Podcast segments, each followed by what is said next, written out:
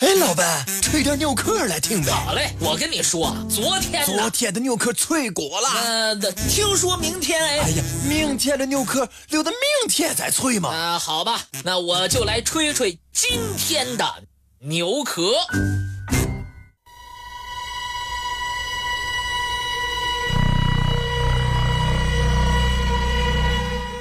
一八八七年八月的一天下午，西班牙庞诺斯村的村村民们正在地里干活。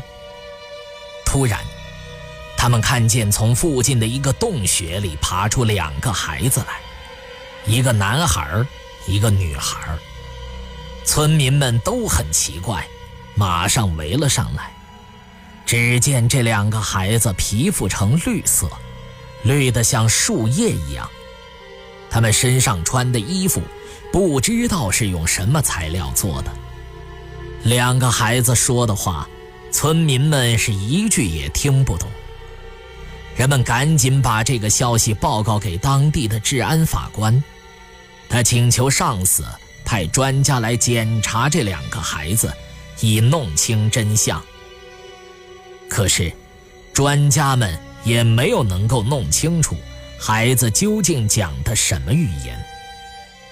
至于孩子皮肤身上的绿色，并非涂抹上去，而是皮肤里的绿色素所致。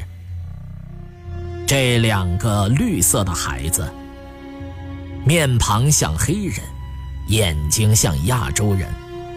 开始，人们给孩子们弄来了各种各样的食品。他们都不吃。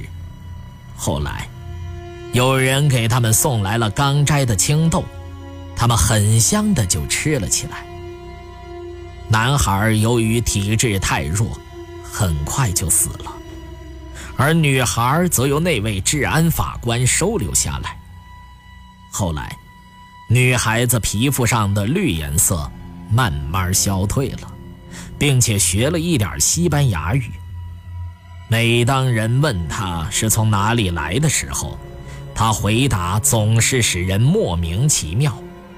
他说，他来的那个地方没有阳光，始终是一片漆黑，但与之相邻的却是一个始终光明的世界。这个女孩在法官家里生活了五年，后来也死了。至今，绿色孩子的谜题仍然没有人能弄清楚。和绿色孩子相同，还有一种人，也没有人能弄清楚。尼日尔河是非洲西部的大河之一，它流过马里共和国时拐了一个大弯儿，在河湾处居住着一个名叫多贡族的黑人土著民族。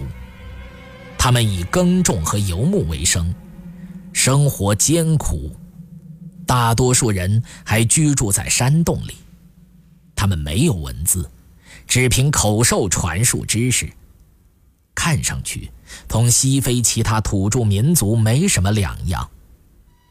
二十世纪二十年代，法国人类学家格里奥和迪伦德为调查原始社会宗教，来到西非。在多贡人中居住了十年之久，长期的交往使他们得到了许许多多多贡人的信任。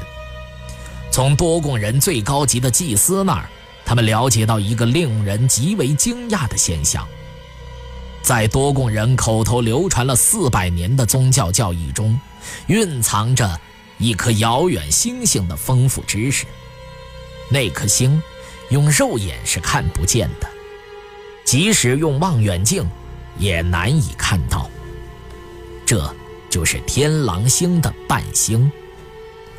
多贡人把天狼星的伴星称作普托鲁。在他们的语言当中，普是指细小的种子，托鲁指星星。他们还说，这是一颗最重的星，是白色的。这就是说。他们已经正确的说明了这颗星的三种基本特征：小、重、白。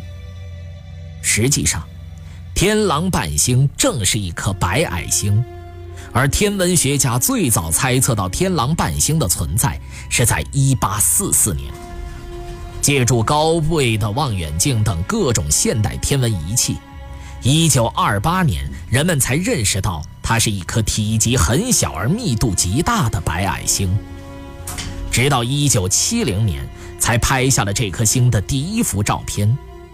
生活在非洲山洞里的多贡人显然没有这种高科技的天文观测仪器。那么，他们是怎么获得有关这颗星星的知识的呢？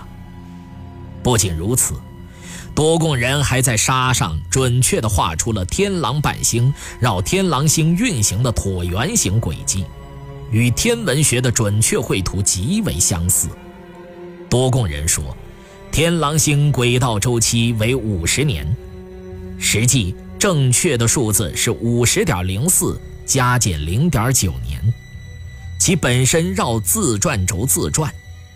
他们又说，天狼星系中还有第三颗星，叫做恩美亚，而且有一颗卫星环绕恩美亚运行。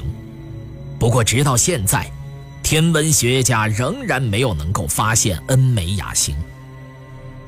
多贡人认为，天狼伴星是神所创造的第一颗星，是整个宇宙的中心。此外，他们还早就知道行星绕太阳运行，土星上有光环，木星有四个主要卫星，他们有四种历法，分别以太阳、月亮、天狼星、金星为依据。据多贡人说。